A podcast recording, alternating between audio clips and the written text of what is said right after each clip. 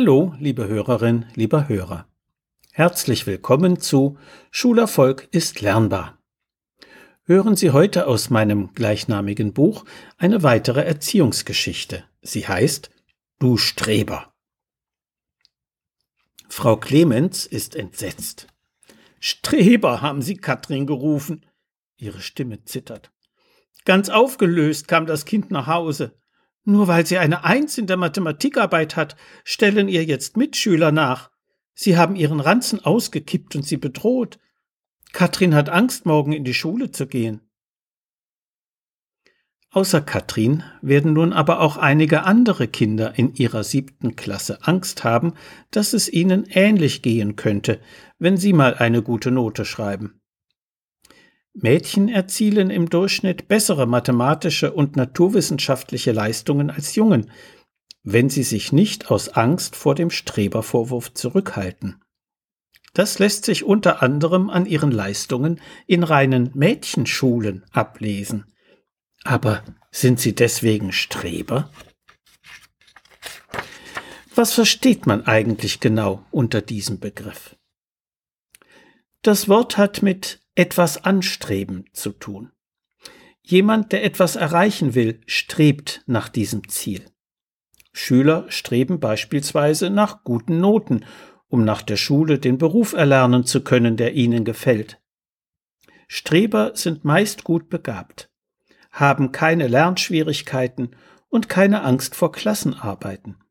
Das heißt jedoch nicht, dass sie nur zu Hause sitzen und lernen oder mit ihren guten Noten angeben.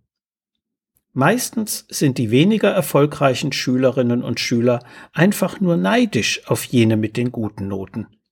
Sie werten sich auf, indem sie andere abwerten. Oftmals hilft es, wenn Kinder mit ständig guten Noten es schaffen, Freundschaften in der Klasse zu pflegen und Hobbys mit den anderen zu teilen. Aber in Katrins Fall reicht es wohl nicht, das Kind zu trösten und zu ermutigen. Ihre Mutter ruft die Klassenlehrerin an, die verständnisvoll reagiert und verspricht, den Vorfall behutsam, aber konsequent mit der Klasse aufzuarbeiten.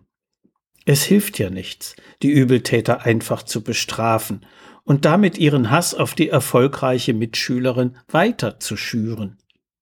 Es würde aber auch nichts helfen, die Konfliktlösung allein den Kindern zu überlassen.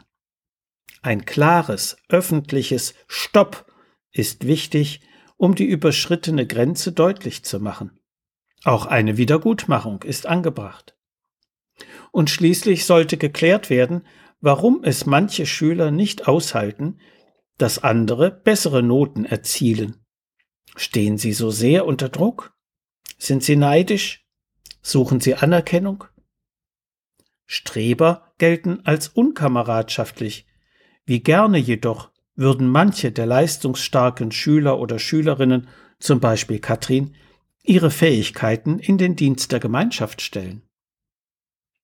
Es gibt mittlerweile einige hervorragende Methoden der Streitschlichtung zwischen einzelnen Schülerinnen und Schülern oder innerhalb einer Klasse. Katrins Klassenlehrerin kennt offenbar mindestens eine davon und wird sie anwenden.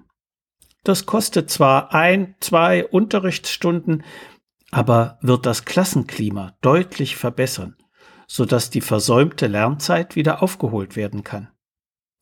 Übeltäter lediglich zu disziplinieren, verschärft hingegen nur die Konfliktsituation und ist deswegen heutzutage nicht mehr üblich und darüber hinaus durch kooperatives Lernen im Unterricht und Schüler helfen Schülern am Nachmittag ließe sich die Energie der Kinder und Jugendlichen in konstruktive Bahnen lenken. Wäre das nicht ein gutes Thema für den Elternabend, für die Schulpflegschaftssitzung oder die Schulkonferenz? So viel für heute.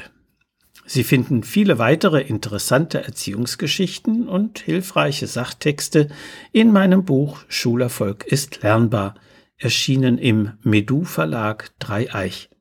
Wenn Sie Fragen zu Schule und Lernen haben oder meine sonstigen Bücher und Materialien bestellen möchten, können Sie gerne über meine E-Mail-Adresse info at schulberatungsservice.de oder über die Webseite www.schulberatungsservice.de Kontakt mit mir aufnehmen. Alles Gute und bleiben Sie gesund. Ihr Detlef Träbert.